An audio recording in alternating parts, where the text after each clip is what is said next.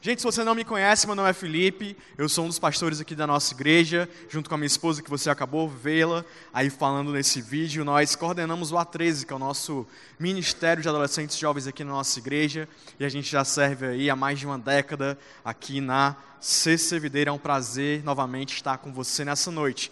Bom, você sabe quem aqui, na verdade, quem aqui estava, quem que estava aqui na quarta-feira passada? Alguém? Muito bom. Então você sabe que nós começamos uma série nas nossas quartas sobre o livro de Tiago, a carta de Tiago, a série intitulada Manual de Sobrevivência.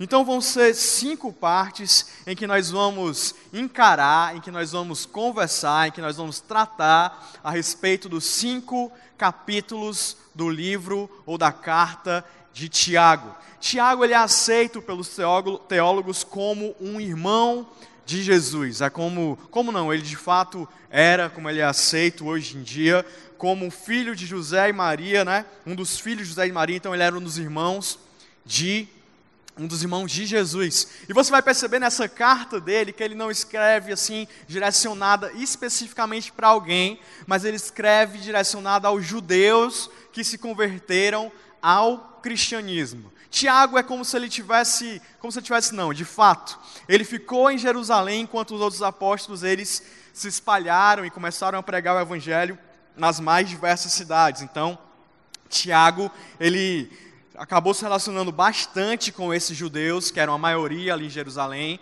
e ele acabou cuidando da igreja formada por esses judeus que recém se converteram ao cristianismo. Então a carta dele ele é, ela é direcionada a esses novos cristãos, ensinando de fato um manual, como o nome dessa série diz, como eles devem viver agora sobre o cristianismo.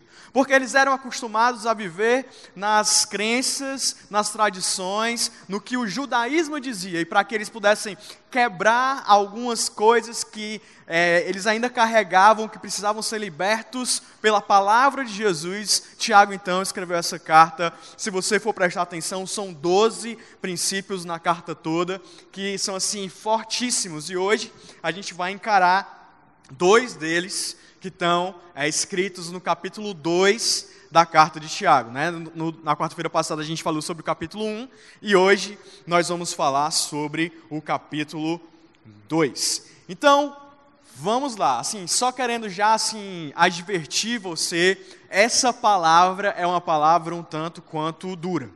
Essa palavra é uma palavra que talvez eu, se fosse assim, escolher pregar, eu colocaria em último lugar para pregar, mas eu também colocaria em último lugar para escutar. Mas nós precisamos entender que se esse texto está na Bíblia, é porque Deus escreveu para mim e para você. E se sou eu e você que estamos aqui hoje, é porque o nosso Deus, Ele quer tratar coisas no meu e no seu coração por meio do capítulo 2 de Tiago. Porque, como eu te falei, os judeus aqui eles estavam acostumados, né, novos cristãos, eles estavam acostumados com coisas, com, sabe, religiosidade, com tratamento diferenciado entre alguns grupos de pessoas, com uma falta de fé, com uma passividade que muitas vezes nós também enfrentamos hoje. É por isso que a gente precisa quebrar essas coisas em nós e nós vamos conseguir isso por meio das exortações de Tiago ao povo de Israel, aos judeus recém-convertidos naquela época. Então a gente vai tirar princípios aqui desse segundo capítulo de Tiago, para que a gente possa então aplicar na nossa vida. A gente vai falar principalmente sobre a nossa fé, sobre o amor, sobre não tratar as pessoas de maneira diferente conforme elas se mostram, elas têm um cargo ou importância, e também sobre as nossas boas ações. De fato, o que a gente vai enfrentar hoje é aquela frase. Se eu puder resumir o que a gente vai conversar aqui, eu resumiria em uma frase que era: Viva o que você prega. Viva o que você prega. Se você fala alguma coisa, se você diz que acredita em algo, você precisa de fato. Se você diz isso, você precisa de fato viver isso que você prega. Então, assim, no primeiro, nos primeiros pontos da nossa mensagem, a gente vai falar sobre isso, sobre você ter um tratamento igual para todas as pessoas que estão ao seu redor. E na segunda metade aqui da nossa mensagem hoje, nós vamos falar sobre a nossa fé em ação, mostrando que uma fé que é pronunciada com a boca simplesmente e não é acompanhada das mãos nem obras, ela é uma fé morta, ela é uma fé morta. Então, eu quero contar com você para a gente aqui estudar o segundo capítulo do Tiago e a gente tirar aqui cinco princípios para as nossas vidas hoje em dia. Alguém quer receber essa palavra aqui? Amém? Glória a Deus. Então, o primeiro ponto, se você está anotando, que a gente vai aqui estudar na carta de Tiago, é: o amor é a causa de nós servirmos as pessoas. O amor é a causa de nós servirmos as pessoas. Eu quero começar com você no versículo 1 do capítulo 2 de Tiago, que diz: Meus irmãos, como crentes em nosso glorioso Senhor Jesus Cristo, não façam diferença entre as pessoas, tratando-as com favoritismo. Ou seja, Tiago ele está falando aqui, meus irmãos, vocês que creem em Jesus, vocês não podem tratar umas pessoas como as suas favoritas em detrimento a outras pessoas. Ele está falando, não faça acepção de pessoas. E essa palavra acepção no original, no grego, quer dizer aceitar pela aparência ou aceitar pela face.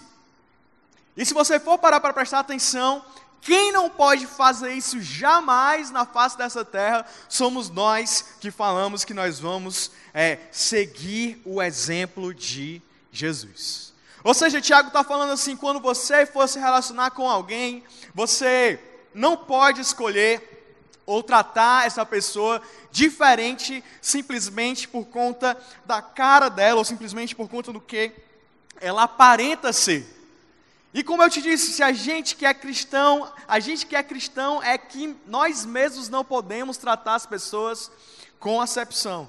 Se o mundo não deve tratar, imagina nós que somos cristãos, por quê? Vou fundamentar aqui para você em Filipenses, no capítulo 2, versículo 5 ao versículo 7, quando Paulo ele fala a respeito de Jesus desse modo.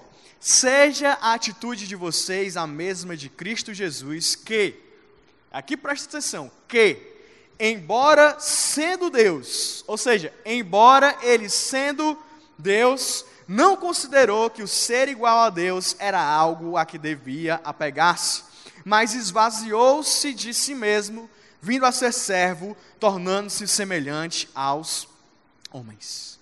Ou seja, o que a gente está aprendendo aqui é que o nosso Jesus, ele tinha o maior título de todos, que era ser simplesmente Deus. Mas ele não se apegou a esse título, e ele esvaziou-se desse título, e ele veio para a terra para fazer o que? Reinar, para fazer o que? Ser o rei de todas as nações, para ser o imperador, para ser louvado, para ser exaltado, para ser glorificado, não. Ele veio para essa terra simplesmente para ser servo, se tornando semelhante aos homens. Ou seja, Jesus ele se esvaziou do maior título de todos, Deus, e se tornou servo. Se você for lembrar da, da Santa Ceia, na verdade da última ceia de Jesus com os discípulos, você vai lembrar também que antes deles cearem, Jesus ele simplesmente se colocou como servo de todos os discípulos e lavou os pés de cada um deles, inclusive de do traidor, do Judas.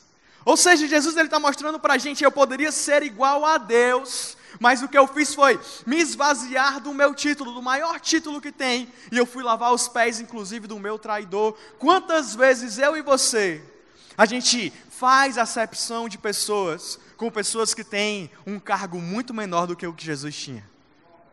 Quantas vezes eu e você nós nos apegamos e é esse o desafio dessa palavra para mim, para você, porque talvez a gente tratar os outros bem seja fácil no discurso.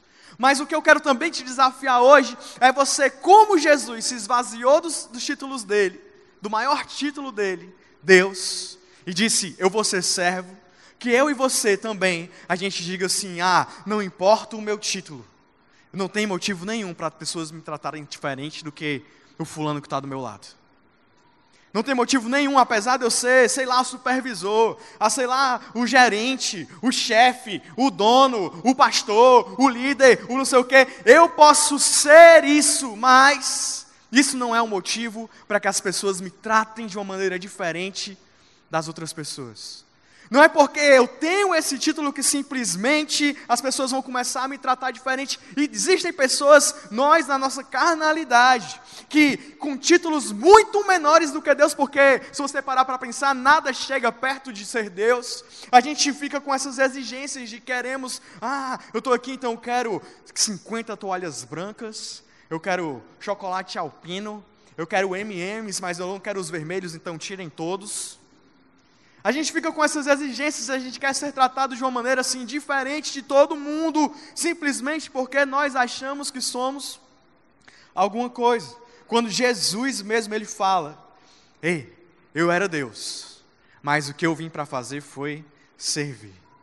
É esse o ensinamento que Tiago quer nos passar da gente simplesmente se esvaziar de nós mesmos para servirmos uns aos outros. Se a gente parar e olhar para Jesus de novo, você vai lembrar que no momento em que Jesus foi traído, ele era tão misturado e parecido com os discípulos, que Judas precisou beijar Jesus na face para que os soldados do sacerdote eles reconhecessem quem Jesus era e eles pudessem então prender Jesus. Ou seja, Jesus ele se despiu de ser Deus e ele não andava por aí com uma coroa dizendo eu sou Jesus, eu sou Deus. Não andava de um jeito diferente dos outros, mas ele estava no meio daquela comunidade, ele estava dentro dali e ele se transformou e ficou junto deles cada vez, sabe, se diminuindo, não exigindo um tratamento diferente e não tratando os outros diferentes também, mas simplesmente não fazendo acepção de pessoas. É assim que Tiago quer nos ensinar, é assim que Jesus nos ensina, que a gente possa tratar os outros sem diferença e que a gente também possa parar com as nossas exigências de sermos tratados diferente dos outros, simplesmente por conta de sabe-se lá qualquer coisa que a gente tenha, ou seja, a mais do que as outras pessoas. Então, o primeiro ponto de hoje é esse: é, o amor é a causa de nós servirmos as pessoas, e porque o amor é a causa de que nós servimos as pessoas, nós seguimos o exemplo de Jesus e nós não fazemos acepção de pessoas. Mas ponto dois de hoje é: o amor é a causa de nós aceitarmos as pessoas. Ou seja, o amor é a causa de nós aceitarmos as pessoas. E para a gente entrar nesse tópico, eu quero ler com você Tiago no capítulo 2, no versículo 2 a 4, ou seja, imediatamente depois daquele primeiro versículo. A Bíblia diz assim: Suponham que na reunião de vocês entre um homem com um anel de ouro e roupas finas, e também entre um homem pobre com roupas velhas e sujas.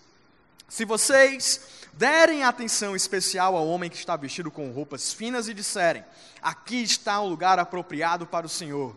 Mas disserem ao pobre: Você fique de pé ali, ou sente-se no chão junto ao estrado onde ponho os meus pés. Não estarão fazendo discriminação, fazendo julgamentos com critérios errados Tiago, mais uma vez, está aqui nos confrontando simplesmente a nós não fazermos acepção de pessoas, mas nós aceitarmos as pessoas. É claro que Tiago aqui não está indo contra o que a própria Bíblia diz, de eu e você, a gente honrar quem merece honra. É claro que existem pessoas que merecem ser honradas, é claro que existem pessoas que merecem ser respeitadas, é claro que existem pessoas que merecem, sabe, algum respeito de nós, mas o que ele está falando é: se existe alguém que merece o seu respeito, a sua honra, não é motivo para você simplesmente desonrar o outro. Não é porque alguém chegou e ela tem um lugar para sentar que você deve colocar o outro sentado simplesmente no chão ou sem lugar para sentar simplesmente em pé.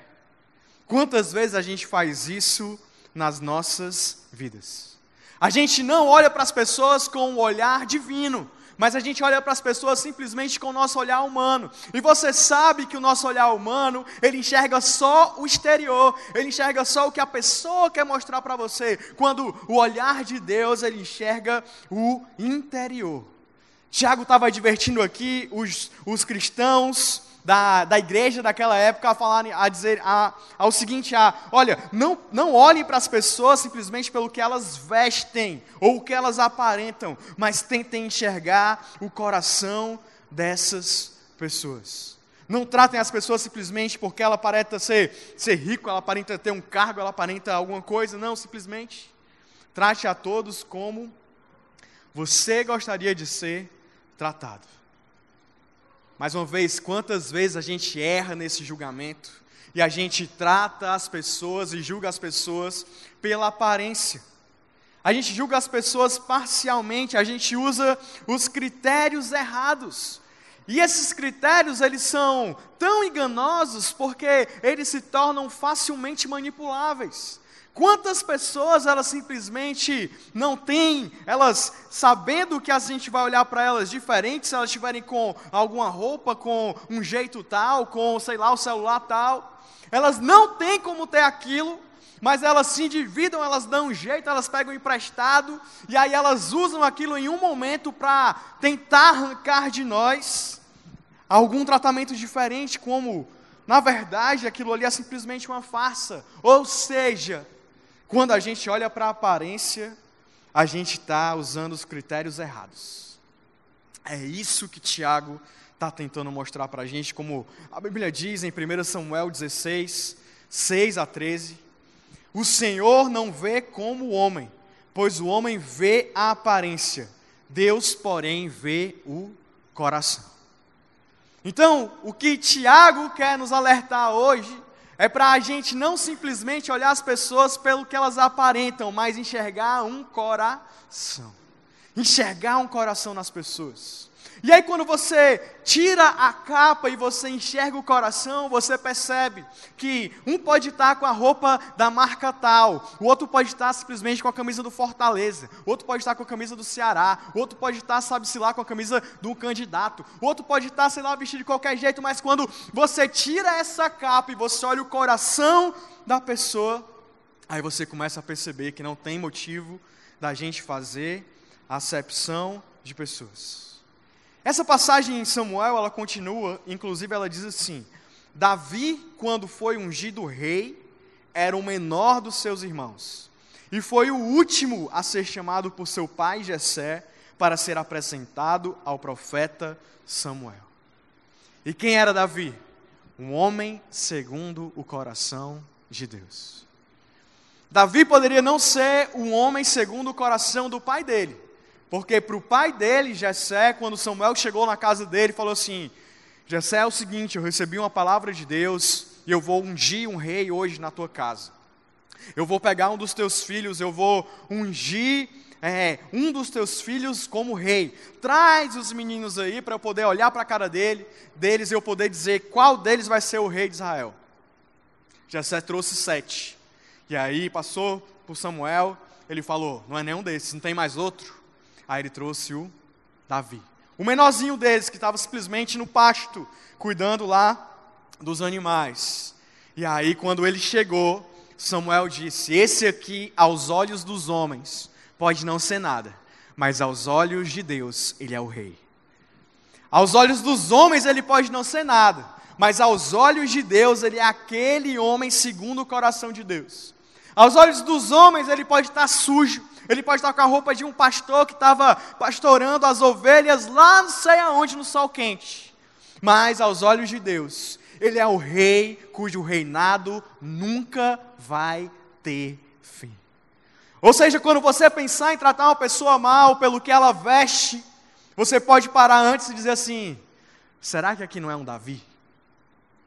Ou quando você se sentir mal pelo que você veste, ou pelo que você aparenta, ou sabe-se lá pelo quê, menor diante dos outros, porque Sei lá, às vezes a gente tem os nossos complexos de inferioridade mesmo, complexo de impostor, acha que está um estranho no ninho, não sei como é que eu vim parar aqui.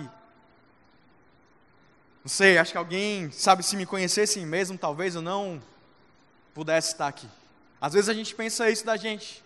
Aí a gente tem que parar e olhar e pensar e se perguntar e pedir a Deus discernimento para que Ele possa nos revelar: será que eu não estou olhando para mim mesmo com o olhar dos homens, invés de enxergar em mim o valor que o meu Deus vê na minha vida e no meu coração? É isso que eu acredito que Tiago ele está aqui nos exortando. Ele fala: não olhem para as pessoas simplesmente pelo que elas aparentam, mas olha o coração. Olha o pequeno como se ele fosse o maior. Olha o pequeno como se ele fosse, sabe, igual aos outros. Trata a todos igualmente.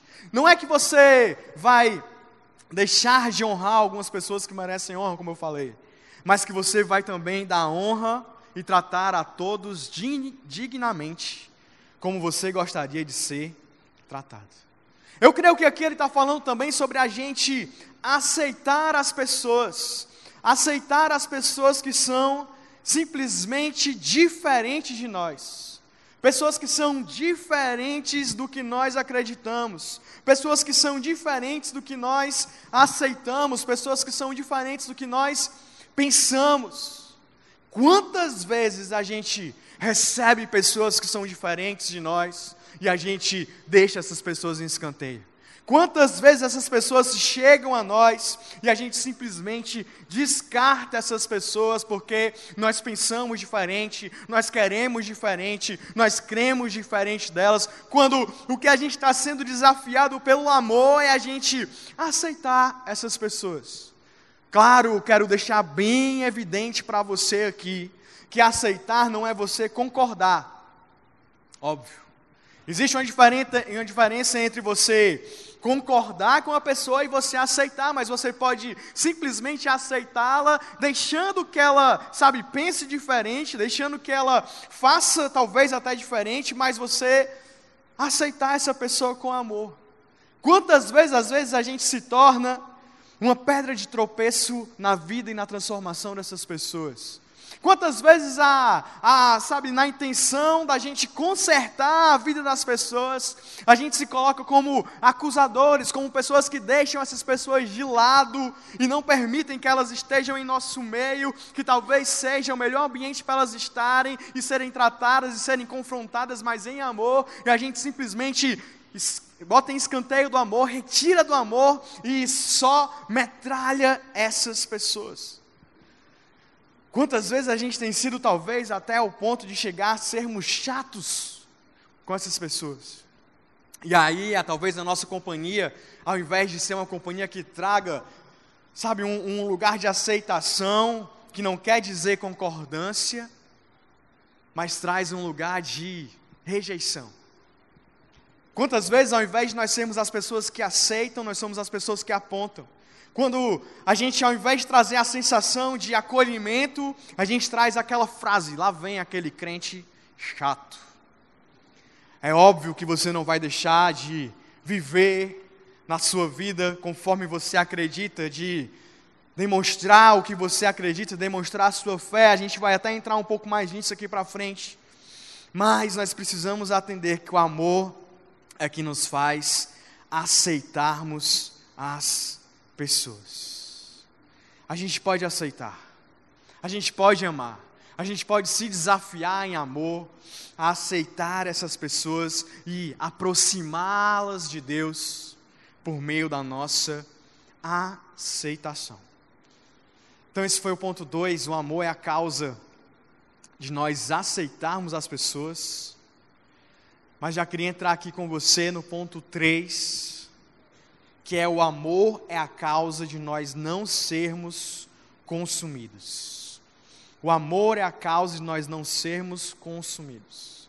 E Tiago mostra muito claramente para a gente nesse texto, a gente vai ler já já aqui o versículo 8 até o versículo 11, que não é a lei, que não é o que a lei diz que é a causa de nós não sermos consumidos, mas é simplesmente o amor de Jesus por nós que é a causa de nós não sermos consumidos.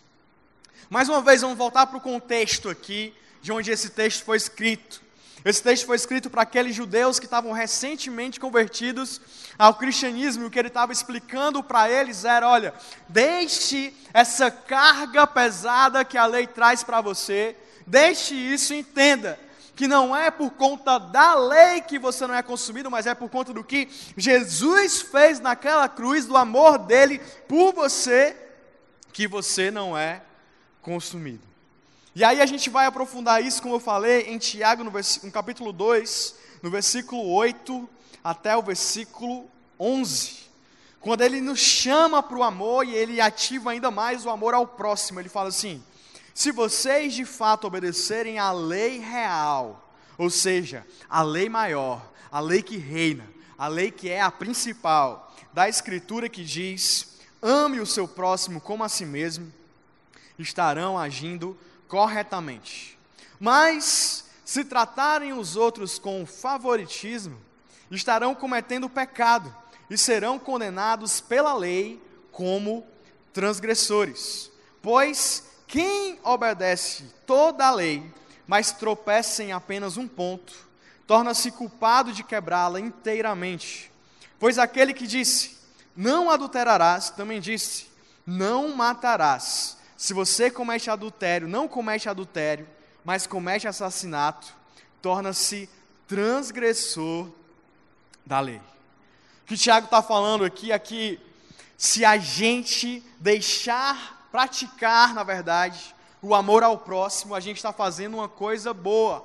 Mas que isso não quer dizer que a gente deve tratar os outros ou algumas pessoas com favoritismo, pois isso seria o que? Um pecado. Ele está contrapondo: olha, se você ama ao próximo como a si mesmo, você não pode tratar algumas pessoas como favoritas. Pois se você fizer isso, você vai estar transgredindo a lei. Você pode estar, por um lado, achando que está cumprindo o ame ao próximo como a si mesmo, mas por conta desse teu favoritismo, você está quebrando a lei, mesmo que seja um pequeno pedaço dela. E aí ele traz: se você quebra um pequeno pedaço dela, é a mesma coisa que você tivesse quebrado a lei toda.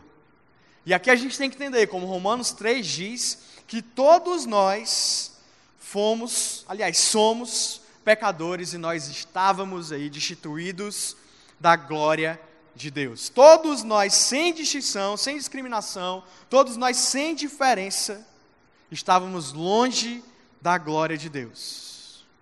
E o texto ainda mostra para a gente, de acordo com essa lei, a discriminação e o favoritismo, eles são pecados como qualquer outro pecado é. Mas aí Tiago ele pega para a gente, ele aponta o caminho para a gente sair disso, que é simplesmente amar ao próximo como a nós mesmos. Ou seja, o amor ao próximo, a saída dessa encruzilhada é o amor e não a lei. É a gente falar assim: eu te amo simplesmente por conta do amor que eu recebi, e não porque a lei me obriga a te amar. E aí a gente está vivendo de fato essa lei maior, que é a lei do amor que a gente recebeu do nosso Jesus. Que é a lei da liberdade, que Tiago fala em, no versículo 12 aqui do capítulo 2, que a gente está estudando hoje, que diz: Falem e hajam como quem vai ser julgado pela lei da liberdade. Ou seja, falem e hajam como quem vai ser julgado pela lei da liberdade. Falar e agir. Dois verbos que apontam para uma ação. Dois verbos que apontam para uma coerência.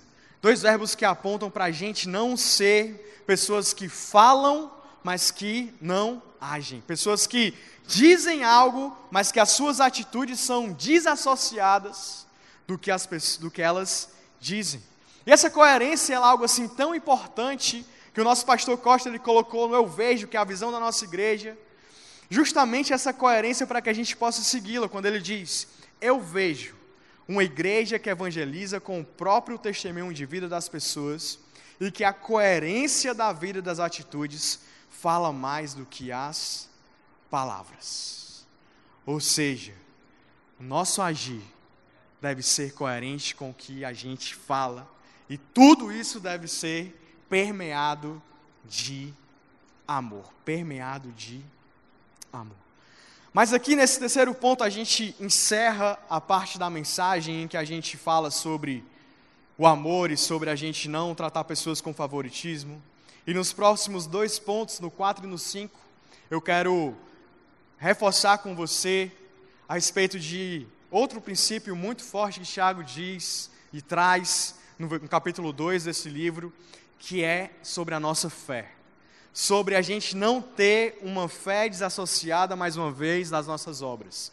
E o ponto 4 é fé em ação para fazermos boas obras. Ou seja, não adianta simplesmente a gente ter fé, mas a gente precisa também ter essa fé e colocá-la em ação para que a gente possa exercer as boas obras.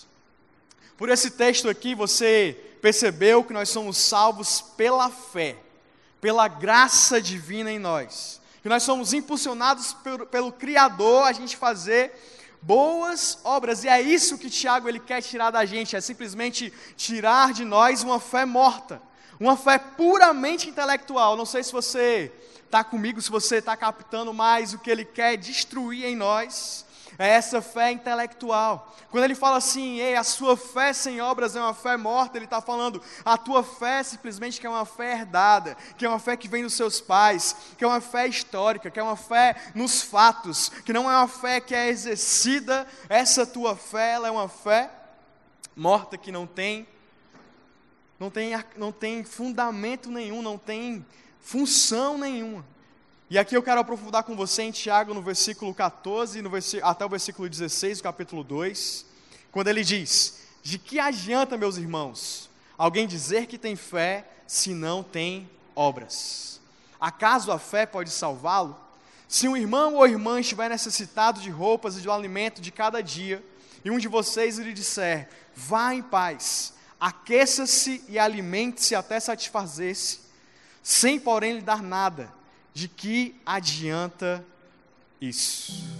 Ou seja, Tiago está colocando para a gente assim, de uma maneira claríssima. E eu amo o livro de Tiago porque ele é bem assim, bem claro. Ele não dá muita volta para dizer alguma coisa, ele simplesmente diz. E o que ele está trazendo para a gente aqui é: de que adianta você ter uma fé se você não exercita essa fé? Essa fé que você diz que tem, mas que ninguém vê nada dela dando fruto algum, será que essa fé ela é capaz de te salvar? É uma pergunta que a gente deve se fazer hoje. Será que a minha fé, ela de fato é uma fé capaz de me salvar? E como é, como é que eu sei disso, Felipe? É como é que eu sei? Eu tenho essa certeza. É simplesmente você olhar para os frutos da sua fé. Será que essa fé, ela tem de fato gerado algum fruto? Será que essa fé, ela tem de fato movido alguma coisa? Ou simplesmente é uma fé de falar, uma fé que não tem produto ou fruto algum? Como ele nos confronta aqui.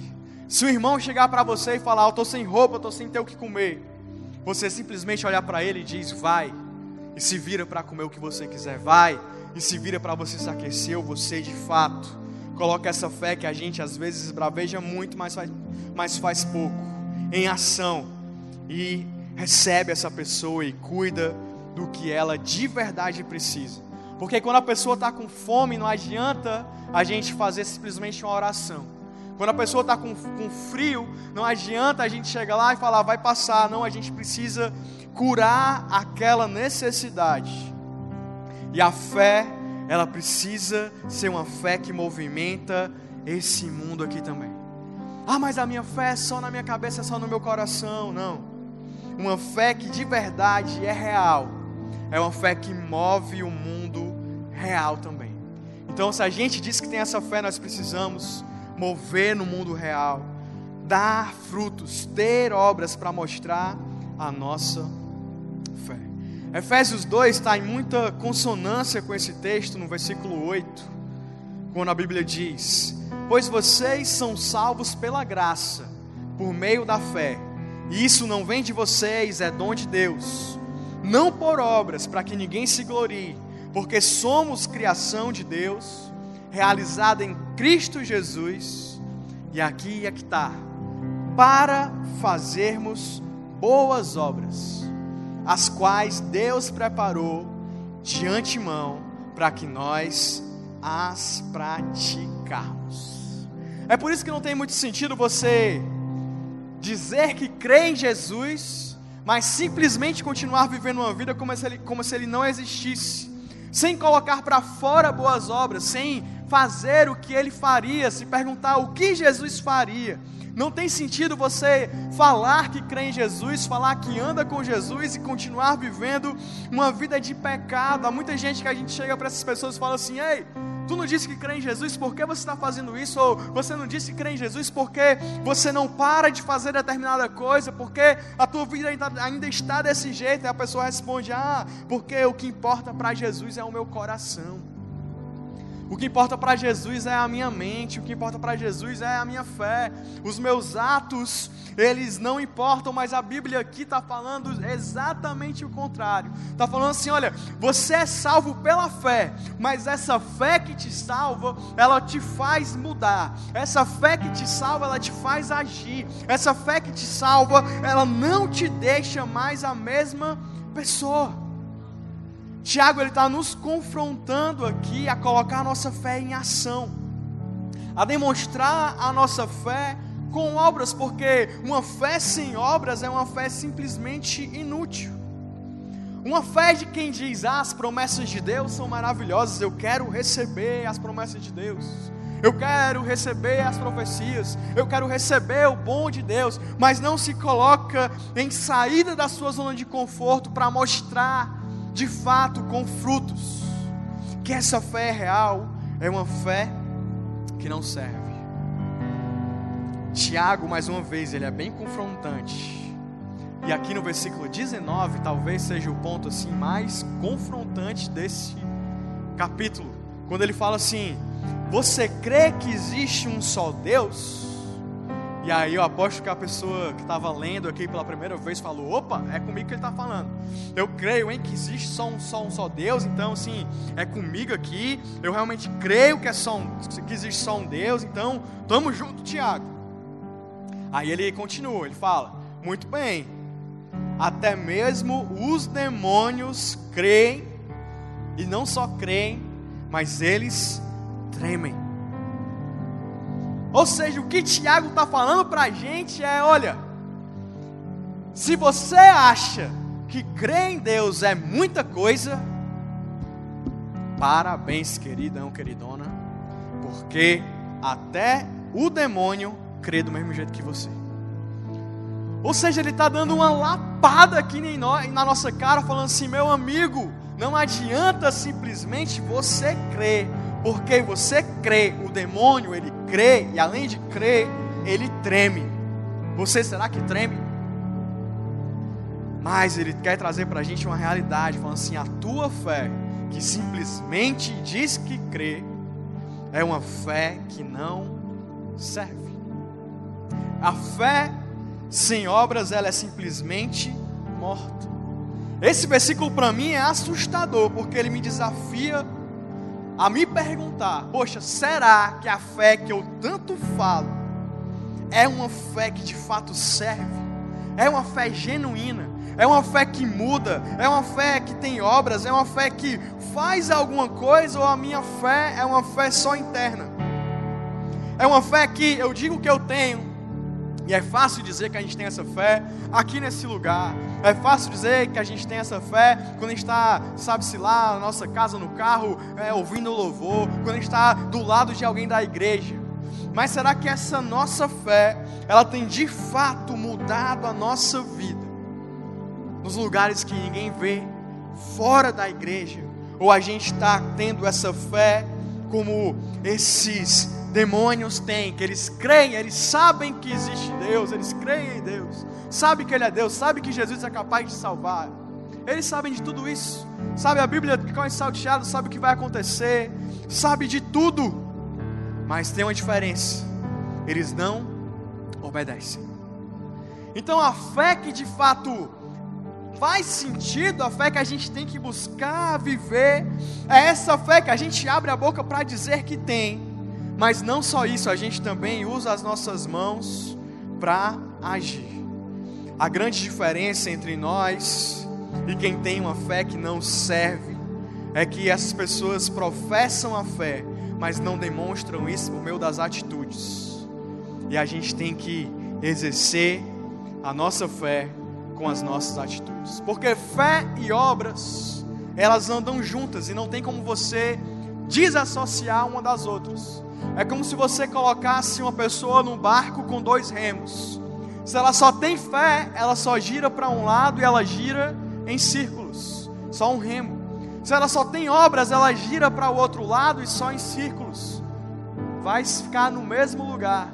Se você só diz que crê e de fato não tem uma fé que te faz que, que é real e que te faz agir, você fica em círculos e não sai da frente. Se você não crê e você só faz as obras para aparecer, porque você acha que vai ser salvo pelas suas obras, você vai ficar simplesmente em círculos. Mas quando a gente tem a fé em Jesus e as nossas obras, aí a gente rema com os dois remos e a gente chega na frente. E aí, já para encerrando no ponto 5, a fé em ação é uma fé que não muda só o exterior, mas é uma fé para nós sermos transformados. Quando a gente confessa Jesus como nosso Senhor e Salvador, a gente precisa começar a demonstrar essa fé por meio das nossas obras. Mas não é uma obra só fora, é uma obra também interna. Muitas vezes, inclusive, Deus ele quer começar a fazer coisas em nós, para depois ele começar a gerar coisas por meio de nós. É engraçado até quando algumas pessoas, né, acabam aceitando Jesus, começando a ir para a igreja, elas começam a dar o testemunho delas, e eu já vi isso acontecendo várias e várias vezes nesses 11 anos que eu estou aí, junto de adolescentes e jovens aqui na igreja, nos grupos de crescimento, enfim. Quando as pessoas elas começam a caminhada com Jesus, aí elas dão testemunho, elas falam: "Ah, eu parei de beber. Ah, eu parei de farrear. Ah, eu parei de fumar. Ah, eu parei de mentir. Ah, eu parei de não sei o que, eu parei de não sei o que, não sei o que outro, parei de não sei o que lá. Maravilha. Maravilha parar de fazer essas coisas, inclusive faz parte do nosso processo. Mas e as coisas que crê em Jesus te levou a fazer que você não fazia antes? Mas e as coisas que você nunca pensou em fazer, que antes pareciam loucura, e agora porque você crê em Jesus, você passou a fazer, a fazer? E sobre você orar, que para mim é uma loucura. Ficar parado falando com quem não, quem não, não existe, quem é invisível, é loucura. E orar, e ler a Bíblia, e acreditar que um livro escrito há milhares de anos atrás pode falar com você hoje. E jejuar, ficar sem comer um período, porque você acredita que aquilo vai mover o mundo espiritual vai tornar você mais sensível a ouvir a voz de Deus. E essas coisas, sim, o não fazer aquilo, o não fazer aquilo outro, maravilha. Mas, e servir na igreja? E participar de um GC? E servir no homem seu vizinho? E fazer aquilo outro? A gente tem que começar a viver essa fé que de fato nos transforma. Para encerrar, e é como Tiago encerra, esse capítulo, ele traz dois personagens diferentes da Bíblia para cá, para que a gente possa tirar também alguns ensinamentos, na verdade, reforçar esse argumento dele. Lá em Tiago, no capítulo 2, a partir do versículo 20. Partir do versículo 20, ele diz assim: Insensato, quer certificar-se de que a fé sem obras é inútil? Não foi Abraão, nosso antepassado, justificado por obras quando ofereceu seu filho Isaque sobre o altar? Você pode ver que tanto a fé como as suas obras estavam atuando juntas, e a fé foi aperfeiçoada pelas obras. Cumpriu-se assim a escritura que diz: Abraão creu em Deus, e isso lhe foi creditado como justiça, e ele foi chamado amigo de Deus. Vejam que uma pessoa é justificada por obras e não apenas pela fé. Ele está falando aqui do pai Abraão, que é conhecido como o pai da fé. Abraão, ele viveu uma missão porque Deus o chamou de um lugar para outro. E ele tinha uma promessa de Deus que era ter um filho na sua velhice. E ele teve esse filho, Isaac. Mas teve um momento que Deus falou assim: Abraão, eu quero que você sacrifique o seu filho a mim. E Abraão obedeceu.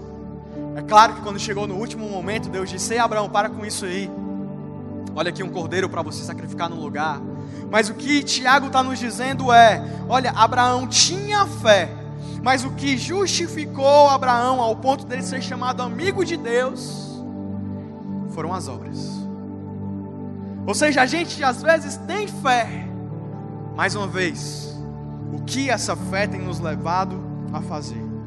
Mas aqui indo para o segundo personagem que eu disse que ele ia trazer no finalzinho do, do, do capítulo, ele fala: caso semelhante ao de Raabe, a prostituta, não foi ela justificada pelas obras quando acolheu os espias e os fez sair para o outro caminho? Talvez você lembre da personagem da Major este ano na novela da Record, Raabe. Ela era uma prostituta que morava nos muros de Jericó. E aí Josué ia invadir Jericó, mas antes disso ele mandou alguns espiões irem ver como era a cidade. E descobriram os espiões, e Rabi foi responsável por esconder os espiões e fazer com que eles saíssem de lá sem, sem os matarem. Ou seja, com as atitudes dela, ela foi usada por Deus com a sua fé. Eu amo porque o que Tiago está fazendo para a gente é colocando dois extremos. Ele pega, olha, Abraão, o pai da fé, e Rabi, a prostituta. Será que a gente não se encaixa no meio? O que ele está dizendo para a gente é: olha, Abraão e Rabi, se foi para eles, serve para a gente aqui também. Não adianta a gente só abrir a nossa boca para dizer que a gente tem fé, mas o que nosso Deus quer de cada um de nós é mudança de vida. O que Ele quer de cada um de nós é atitude. O que Ele quer de cada um de nós, sem exceção, é nos chamar para ação. Abraão ele creu e demonstrou a sua fé através das obras, disposto a sacrificar o seu único filho, filho da promessa, Isaac. E Raabe também creu e demonstrou a sua fé, acolhendo e escondendo os dois espias quando eles estavam sendo perseguidos. É assim que a gente deve agir também. Quando o negócio apertar, a gente demonstrar a nossa fé, não simplesmente dizendo, ah, eu tenho fé, mas com os frutos da nossa fé. Porque, como Tiago diz lá no versículo 26, assim como o corpo sem espírito está morto, também a fé sem obras está morta. O difícil não é crer, o difícil é viver. O difícil não é falar, o difícil é ser. E aqui é a pergunta que a gente tem que se fazer hoje: quem está vivendo em nós? Somos nós mesmos, esvabrejando Jesus, falando de Jesus, gritando sobre Jesus? Ou é Jesus que vive em nós? E a gente falando cada vez menos de nós mesmos? Quem é que habita em nós? A nossa carne ou a nossa fé? Quem dá fruto? A carne ou a fé. E essa transformação de carne para fé, de Antônio, José, Maria, João, Marcelo, para Jesus, só é feita por conta da fé em Jesus. Tudo começa com a fé, ela nasce em Jesus, e aí a gente começa a gerar as nossas obras. Como Hebreus 12, versículo 2 e 3 diz: Tendo os olhos fixos em Jesus, o autor e consumador da nossa fé, ele, pela alegria que lhe fora proposta, suportou a cruz, desprezando a vergonha, e assentou-se à direita do trono de Deus. Pensem bem naquele que suportou tal oposição dos pecadores contra si mesmo, para que vocês não se cansem e nem desanimem. Ou seja, o resumo disso tudo aqui é que eu e você, nós precisamos de Jesus. Nós precisamos simplesmente de Jesus. Se a gente for viver pelos nossos olhos, pelos nossos ouvidos, pela nossa boca, pela nossa impressão, pela nossa mente, o que a gente vai enxergar nas outras pessoas é simplesmente o exterior. O que a gente vai enxergar em nós é simplesmente o que as pessoas apontam para a gente quem nós somos, ou o que a gente vê no espelho. Mas quando eu quebro isso e eu recebo Jesus em mim, e eu vejo que ele deixou de ser simplesmente o cargo Deus e veio ser servo para morrer por mim e por você, e a gente recebe isso. A gente consegue se enxergar pelos olhos dele e falar assim: Poxa, se Jesus morreu por mim, se ele fez tudo isso por mim, pelo meu irmão, eu valho muito mais do que o meu salário diz, do que o meu diploma diz. Essa pessoa vale muito mais do que o carro que ela anda, do que, sabe, o que ela tem na carteira dela. Eu também. E a gente começa a viver esse amor, a gente começa a se aceitar. E aí essa fé começa a ser cada vez maior em nós, a gente começa a dar esses frutos, a ver essas obras acontecendo. E aí quando a gente olha para as nossas duas mãos, a gente enxerga a fé e os frutos da fé. E a gente diz: agora eu parei de andar em ciclos. Agora eu estou indo, estou indo para frente.